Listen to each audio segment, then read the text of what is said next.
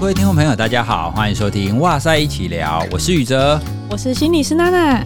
哎，娜娜，其实今天早上在买早餐的时候啊，那个老板依然是叫我帅哥，哎，我就突然想到说，哎，网络上好像通常会说早餐店的阿姨或早餐店的老板啊，凡是男的就会叫帅哥，女的就会叫美女。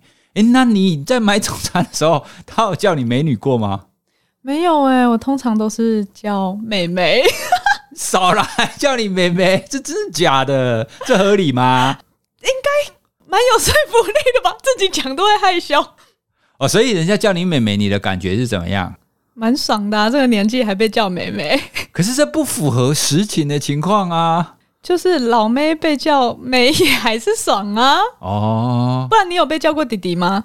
我应该国中以后就没被叫过弟弟了，可能是因为体型的关系，就是身材比较高大。因为其实身材高大很难被叫弟弟，就算你看起来还很嫩，可是因为你看起来就很大只啊，大家就不会叫你弟弟。那不然你都被叫什么？就帅哥。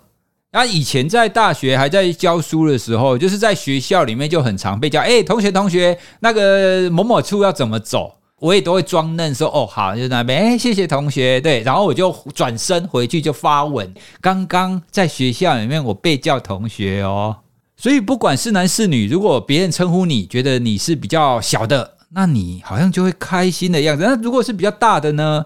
哦，因为前一阵子啊有看到一个短片，那个短片大概就描述说公司来了一个新的男性员工，那主管在介绍人的时候就介绍这个女性的前辈。那个男性的员工呢，就跟这位女主角就说：“哎，叉叉姐你好。”虽然这样子听起来好像很有礼貌，可是呢，那个女生的反应就眼睛瞪得很大，说：“啊，什么？你叫我姐？”那她看起来就非常在意“姐”这样子的字眼。那我记得啊，在之前在 PTT 的八卦版也看过一个讨论，它也是类似。就是他去上班的时候看到一个女同事，然后因为他觉得说，嗯，好，那这个女同事我要尊称她嘛，所以就说，哎，某某大姐。没想到就是惹来一个白眼，对方就说，哎，啊，我是比你老吗？你为什么要叫我大姐？我很老是不是？所以啊，那个网友就超尴尬，然后觉得说，哦，叫姐也不行，所以到底要怎么叫呢？你觉得如果人家要尊称你，那叫姐到底到底哪里不好啊？我说真的，姐跟大姐真的超级没有礼貌。是哦，可是男生是不是很难理解这件事？对啊，以前学生都叫我宇哲哥，我超爽啊。对啊，你们就觉得好像欧巴这样子，就会觉得心花怒放。可是女生真的没有喜欢被叫姐。是哦，我记得去年我也有遇过一样的事情。中午的时候防疫在家，我就想说去买个便当好了。然后呢，就是因为疫情的关系，很多百货公司、餐厅都会改成在那边卖好多各种口味的防疫便当。我就走过去排队凑热闹，结果就在我挑选的时候，有一个男生店员，看起来跟我年纪差不多，他就是百货公司里面的那种，就是可能楼管之类的那种感觉。然后他就说：“有喜欢的可以帮你拿哦，姐姐。”叫你姐姐，我，我就瞬间想要转头就走，然后你就觉得东西瞬间。看起来都变得好难吃哦，就是我想说，我今天戴口罩没化妆，然后穿居家服是没有错，但也不至于到你叫我姐姐的程度吧。然后我心里面第一个想法就是，你才姐姐，你全家都姐姐，就是会气到你看去年的事，我到现在都还记得。后来呢，我你最后有买吗？人家要叫你姐姐了？没有啊，就是我很恼，我就心里敢这样想，不过我觉得还是赶快买了，就是走人。但是你就会开始想，哎、欸。这个人他在百货业是要怎么立足啊？感觉很没有社会化啊！哎，可是这叫姐姐到底哪里有错？如果不能叫姐姐，啊不啊，不然到底要怎么叫？其实年纪差不多的话，真的叫名字就好。因为如果今天就算我真的年纪比你大，可是呢，我还是希望我外表的年纪看起来是没有到那个岁数的。所以，如果你今天叫我什么什么姐，就有一种你认为我的外表年纪比你大的意思在里面，就会让人家很不爽。所以，如果对女性而言叫叉叉姐，人家就会觉得说：“哦，这个姐，你是因为我的外表看起来比较年长，所以你叫我姐。”那如果这么说的话，那你觉得大概在什么时候你会觉得说：“诶，别人叫你姐，你会觉得有一点不太一样？”我觉得像我们女儿，她就很喜欢人家叫她姐啊，啊，然后然后觉得她身为姐就很好啊。可是为什么？大概到几岁你觉得人家叫你姐，你觉得不 OK？我觉得真的差不多是三十岁，它是一个坎。因为像之前戏剧也有演什么三十而已呀、啊，或者是韩剧也会去演什么三十九，前阵子还蛮红的，就会显示说不同的年龄阶段好像就各自有一些任务。不过到三十岁这个坎的时候，我记得之前那个阿汉的影片《九天玄女》也是。他算完二十七岁老妹了齁，就是你还是一样会，就是好像快接近一个坎的时候，应该要做点什么，好像就会开始去检视自己的事业、家庭、感情，或是人际关系等等的，会希望自己有一个明确的成就或里程碑。你已经不是孩子了，就好像孔子说的要三十而立，确实在不同的年龄阶段，好像都会有不同的这个标签。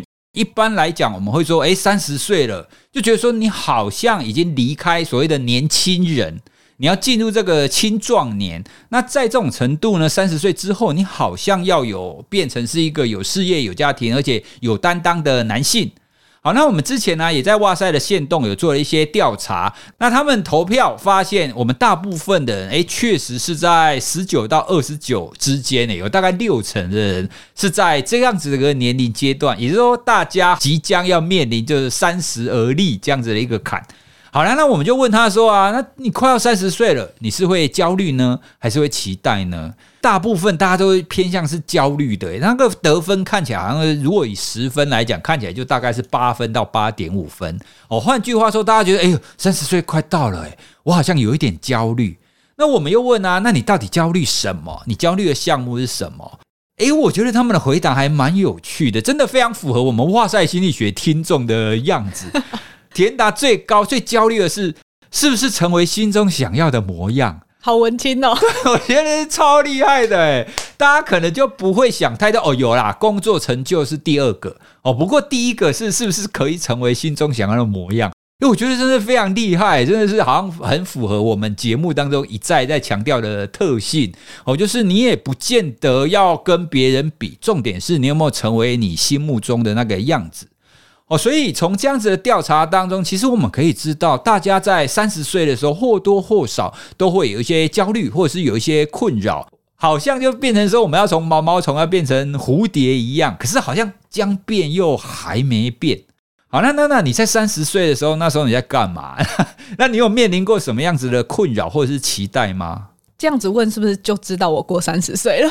难道你会期待听众觉得你还没三十岁吗？听众朋友？请投票。你觉得听起来那那还不到三十岁？不要，这太残酷了！啊、不要投票，拜托。好啦，那假设你觉得你三十岁的时候，没关系啦，我老实说。我三十岁的时候，其实那个时候就是硕班毕业没有多久，然后刚进入职场，变成新鲜人。确实，就像调查的一样，会期待自己在工作和事业上有一些累积。不过呢，因为那时候有稳交的对象，稳交可不可以讲全名啊？稳交是什么东西啊？你知道现在年轻人就是都要只用简语，我这样显得比较年轻，对。好，有稳定交往的对象，所以就会去思考：哎，我要不要结婚啊？要不要生小孩？这些议题。那所以那个时候其实会有一点点，也我觉得是有一点期待，焦虑倒是不太会，只是觉得啊，你要下这个决定了，多少还是会觉得说有一点压力在，然后因为要走下一步。对，然后那个时候我爸其实就会一直觉得说，你毕业没多久，你还没玩到啊，你不要结婚呐、啊。爸爸就是有一种舍不得的心情。哎，等一下，你现在正在讨论结婚的对象，跟我想的那个结婚的对象是一样的吗？一样的哦，还好还好，好继续。对，就诸如此类的啦。我觉得就跟大家普遍会遇到的一样，其实以艾瑞克森社会心理发展阶段来看，三十岁他也就是要从成人的早期步入中期的一个阶段。我们说早期大概是在十九到三十岁这个时候嘛。这个时候，我们的社会心理危机其实会比较偏向是亲密跟孤独，比较在乎我能不能去爱，我是被爱的还是我是孤独的这样子的议题。所以，我们那个时候可能都在谈恋爱啊，然后可能就在发展同才的社团呐。所以，那个阶段二十几岁的时候，我们就会比较在意伴侣还有朋友。可是，如果发展顺利的话，正向的结果就是你会变成组成一个比较密切的关系。可能是家庭，可能是有一个很有归属感的组织，那也能和别人分享或是同甘共苦。在这个发展的过程中，不是那么的顺利的话，可能就会比较社会上的互动是比较疏离的，或是你很容易感觉到孤独跟寂寞，就比较难往下一个阶段。不过我这边还是要强调哦，就是在讲这个理论的时候，他没有说结婚才一定叫做发展顺利。嗯，不过只是说大家在这个阶段的时候，其实大家都会面临一样的议题，你的重心会比较摆在这里。就结婚是一个比较常见的形式，就是你有更明确的一个伴侣关系或者是联系关系。那实质上，我们现在其实有很多人不见得是用这种法律的关系来界定彼此嘛。不过，就像我们刚刚说的，它是前面，然后接下来过三十岁以后，你就会过渡到中期。那中期大概是三十到五十岁的时候，就社会心理发展的重点，他就会觉得你开始会变成是伸展还是停滞这个议题。你会开始思考，我要怎么样完成我所认为的人生，也就是刚刚大家所回答的，我是不是成为心中想要的模样这个部分。所以呢，我们就会开始显著的把重心放在家庭的成员或是工作的伙伴上面。你会希望自己是有创造力的，或是你个人的事业是成功的，然后你也会更愿意付出关怀跟培育下一代，去辅导你的员工等等的。所以我觉得三十岁真的是一个坎。因为你要能够走过亲密和孤独的任务，然后你又要逐渐走入自我实现，就听起来都压力很大。不过，我觉得对我自己来说，那个时间点我也是对自己充满期待的。不过那是我的个人经验，然后我觉得可以蛮符合，就是 Erikson 的这个社会心理发展理论。毕竟我们是不同世代的人嘛，对，我们差不多吧。所以你觉得你三十岁的时候，我三十岁的时候，那个时候应该还在念博班吧？我当时有一件非常印象深刻的事，是我一个好朋友，我念专科的好朋友，他要结婚，然后我们一起去参加他的婚礼。当时呢，就他站在他的证婚人旁边，然后我看他一副非常幸福的样子，然后结婚，在那边我突然觉得说啊，我以前最好的朋友要结婚了，他要成家了，而且他有事业了，那我还在干嘛？我还是一个念书的鲁蛇，我还常常会需要家里面的金钱资助。我到底在干嘛？当然那个时候我理智上、我认知上，我会知道说没办法，因为你念书就会让你前面的这一段学习过程变得比较长哦，所以你没有办法早一点进入社会，没有办法早一点就是成家立业，这很正常。虽然理智上可以理解。不过，当你看到你周围一般三十岁的你的朋友的时候，都已经成家立业，都已经开始要迈向下个阶段的时候，而你还停留在学生这个阶段的时候，那个时候心情上真的会有一点不知道该怎么说的一个落寞。所以，就算是像我这样子，我非常清楚我的发展阶段是比别人还要更往后一点的，但你仍然会不免会被那样子的刻板印象所影响。你还是会觉得说，三十岁到了，你应该要怎么样？你应该要怎么样？怎么样？我我觉得这种共同的影响，大概都会存在每一个人心目当中的。诶、我还另外想到一个，我觉得是女生比较独有的，就是。三十岁以后，确实会面临比较生理上的挑战，就是刚刚讲到生小孩这件事情。因为其实三十四岁以上就是医学定义的高龄产妇了。那其实前一阵子网络上就有疯传一段对话的截图啊，就是赖一男一女在里面聊天啊。基本上男方就是他的发言，就是他跟那个女生，然后第一次就是稍微见面了，然后他就说要以结婚为前提交往。然后呢，女生就会觉得说，哎，好像我们没有到进展太快了啊，我们才第一次见面而已啊之类的。那男生就会开始有点说，我不要没有要给你压力啦，但是你就是两天内回复我啊，还要不要？两天？对，然后他就会说，女生开始就有点委婉拒绝了。那可是他不懂哦，他竟然说，哎，你彭佳慧耶。就是、欸、什么意思？因为彭佳慧有一首歌叫《大龄女子》哦，对，所以他就有点说，他后面其实就有说，哎、欸，你三十岁了啊，再考虑下去的话，小孩就要生不出来了，你再想就没有人要你了之类的这种话，然后就会让一大票还有那还有是谁？就让一大票的就是网友气在，因为我听到也会觉得你在说什么。然后后来这件事情还有调出文化部跟彭佳慧本人亲自回应。文化部那边其实也就是在说，其实不要用年龄去标签女性。对，对，她其实是可以很有自信的生小孩，也不是女性唯一这辈子需要做到的任务跟事情。她还有很多自己可以有的发展，这样子。确实，我觉得真的现在大家都比较晚婚晚生。如果是大学就交往的对象，可能是同学，或是没有差几届的学长学弟，就有可能会是面临到三十岁的时候，男生他还不想结婚，可是女生自己默默心里。多少会有这种压力，特别是有时候我有些个案也会是因为被家人问到很烦，然后就一直逼婚。那女生就是逼婚男生，也不叫逼婚，就是想要跟他讨论我们接下来的感情，或者是我们的关系会往哪个方向发展，然后也会跟他讨论到，哎，我们有没有要结婚生小孩之类的。反而有时候遇到比较逃避型的男生，或觉得压力很大，就会分手了。那我就会觉得很可惜。其实现在是科技很进步的，然后最近也很流行所谓的冻卵。我的发音是对的吗？对啊。哦，好，那我就觉得很棒啊。其实如果我们是有一点点钱的，我还需要多一点的时间去考虑我的生育这件事情，我有没有适合的对象这件事情。我觉得年龄就不应该是框架，我们可以用一些科学的方法来帮助自己活出来自己的节奏。自己的原则不一定要受限于这些世俗的规则，因为毕竟人生是自己的，不是为了要对谁负责。一路走来啊，我也会觉得说，别人在看待你的时候，他们通常会觉得说：“诶，你几岁了？你好像应该要怎么样，怎么样，怎么样。”这些框架对整体而言，或者是说对我们以前的社会价值观、我们的社会传统而言，你就大学毕业以后开始工作，然后你就接下来就成家立业嘛。可是呢，因为我们现在的整个的知识、整个的科技、整个的发展越来越快，所以我们整个社会会非常的多元化。那在这种情况底下，我们人生的发展的阶段跟我们发展的步调也会变成是非常的多元化。不要被这种年龄个给限制住，不要想说，哎，我都几岁了，我一定要结婚，我一定要干嘛？哦，重点是去完成你内心最想做的那个样子。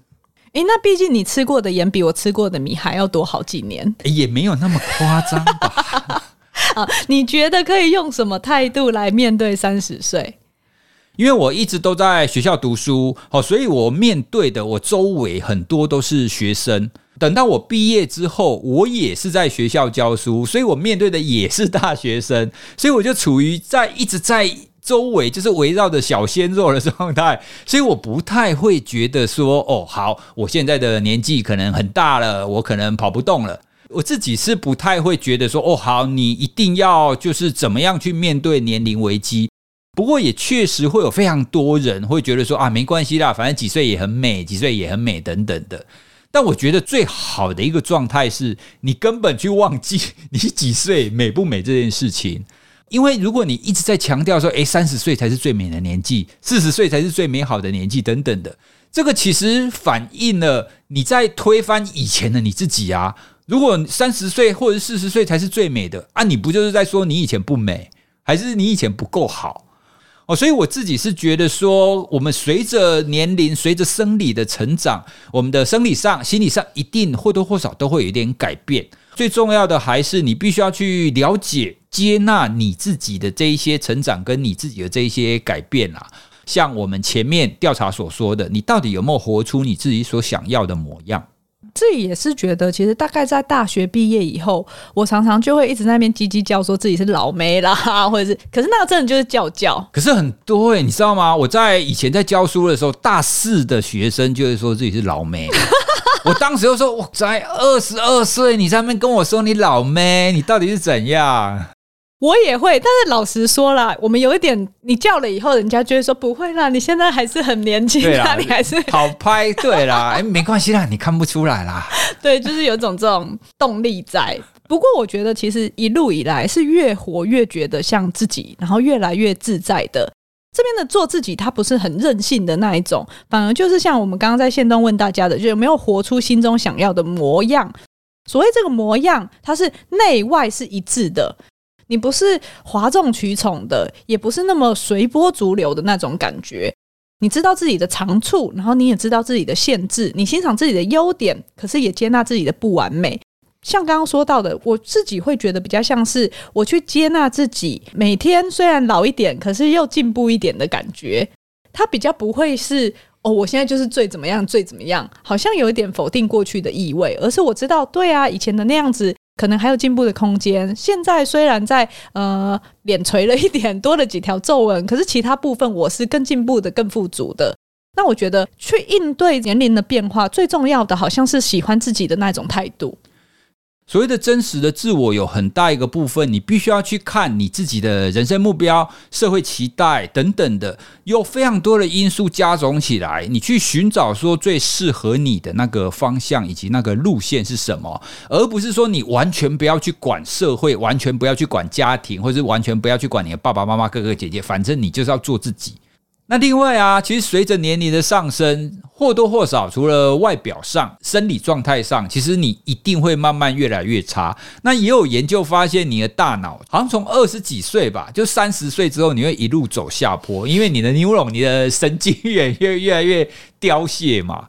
哦，不过呢，虽然是这个样子，可是近期其实也有一些研究去发现说，虽然你大脑的神经元越来越少。但这不代表你越来越笨哦，这个其实是意味着我们大脑的认知功能，我们会越来越有智慧，有很大一个部分是取决于我们神经元当中的那些连接的网路哦。虽然神经元好像会慢慢减少一点，可是你的网路是越来越坚强，是越来越复杂的哦。所以在这种情况底下，其实随着年龄的增加，理论上。我们智慧应该要越来越增加，我们会靠着经验啊，然后一些洞察，一些知识啊等等的，用这些增加的智慧来弥补我们刚刚前面讲的那些可能神经元的消失等等的。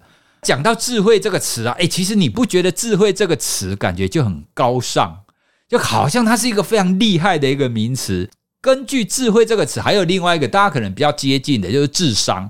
好了，娜娜，你应该做过非常多的智力测验。那你觉得智慧跟智商有什么不一样的地方？我觉得先来讲智商好了，智商就是大家一般熟知的 IQ 嘛。临床上我们就会用那个魏氏智力测验量表来做施测，它是一个国际通用，然后发展历史很悠久，有良好信效度，而且有各国年龄长模可以对照，只有专业的人才能施测的一组测验，不是前阵子我们发文那种线上在网路上自己做，对，不是那种东西哦。吼，如果是那个的话，它测量到的智商，其实我们会给出来一个全部的整体智商的分数，然后其实它里面有几个向度，比如说我们会看你语言理解啊的部分，是要看一个人他语文的概念。概念形成或是语义的推理，那另外比较偏我们说理科脑的，我们就会看你的知觉推理能力。所谓的知觉推理，比较像是主积木啊、空间讯息，或者是你视觉的这些整合进来的能力。那另外我们也会看所谓的工作记忆。通常像我们刚刚讲到语言理解能力，它在年龄上面反而是比较不会退化的。最后一个就是我们还会去看你处理速度的能力，就是你有没有办法快速又正确的去处理讯息的这个能力。可是像刚刚讲到的智慧的话，它好像就没有那么单纯，它抽象了很多哎、欸。它应该要包含你刚刚讲的智商的全部。嗯，而且智商老实说，有一些东西我们是测不到的，比如说你音乐的天分啊，你的美感啊，你的创意啊，这些是智商测不到的东西。如果今天我们会说一个人非常有智慧的话，其实会有很多是他来自于生命经验的顿悟。他在看到一件事情的时候，他有没有办法洞察出来别人所没有办法看到的这些见解，或者是他有没有办法整合他的知识跟经验去产出来，对别人来说好像是一个启发性的一个方向。这个我会觉得比较像是智慧。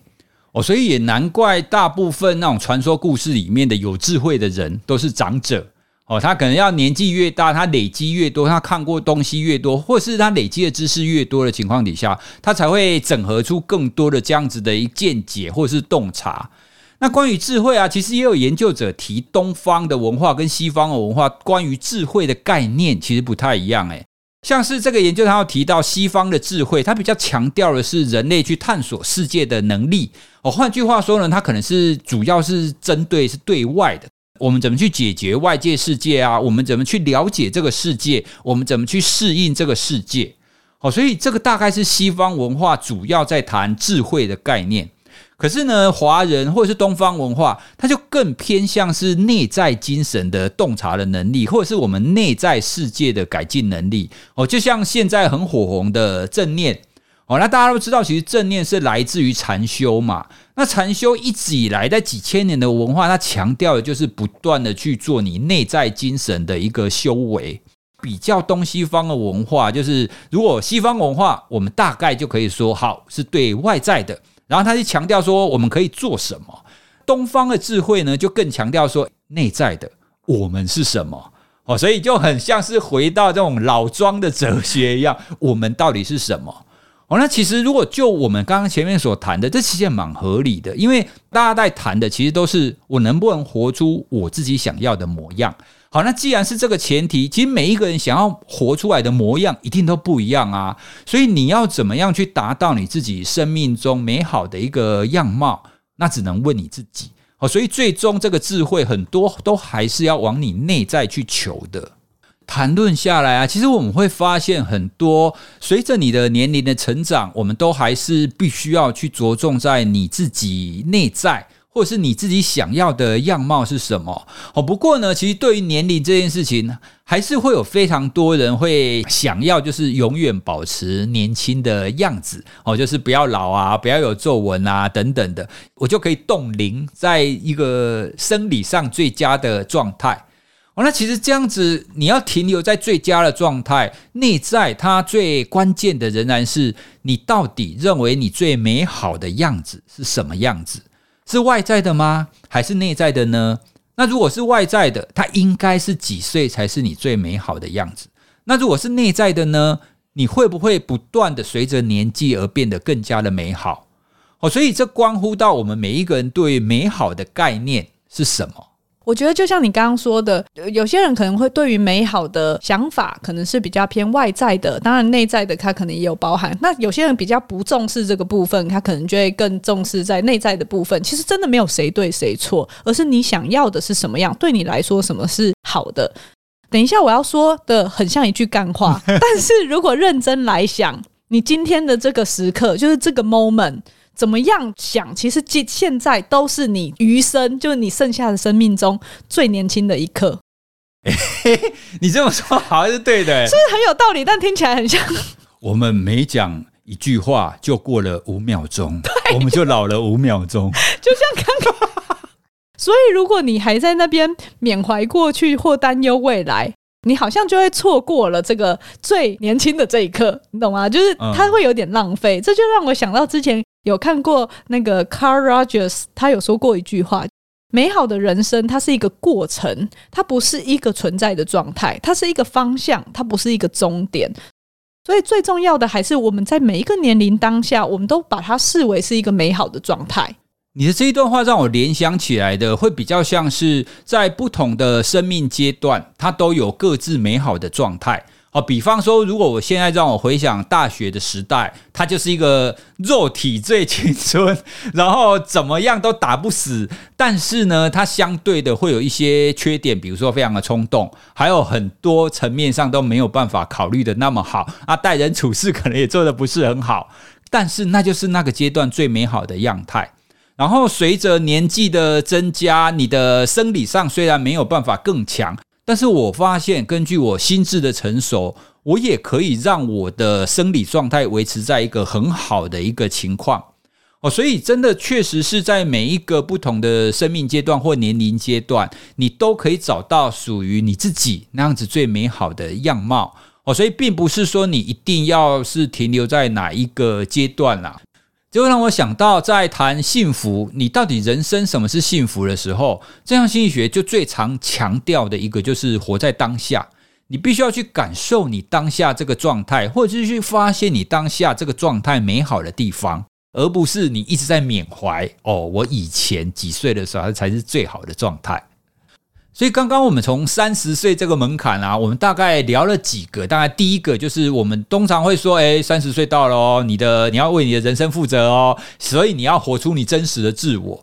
活出真实的自我，又随着我们的年龄的增加，我们理论上要不断的累积智慧嘛。我们应该要从不断的生命经验当中淬炼出更多属于你自己的智慧才对。最终呢，我们就会面临到说：好，那你一直在成长，或者是讲难听一点，你一直在变老，到底有没有变得越来越好？你是不是觉得你是一个越来越美好的状态？所以这就是今天想要借由三十岁这个门槛，想要跟大家聊的几个议题。今天做了很多的讨论，我们的听众大部分也好像会在三十上下这个年龄区间。最后呢，我们就要来工商一下，噔噔，就是今年满三十岁的 New Skin 以真我、智慧、美好的价值观，不只认同大家忠于自我的理念，更希望可以陪伴大家打破框架，活出真挚美。那他们也拍摄了相关影片，就是我们开头提到的那个被叫姐的影片哦。片中的女主角呢，就叫做真挚美，她。用有趣而且有智慧的方式去化解各种年龄的评论，我们会把相关的资讯放在资讯栏中，有兴趣的听众就可以点选连接去做更进一步的了解。非常感谢干爹 New Skin 赞助播出，让哇塞又多活一天。耶.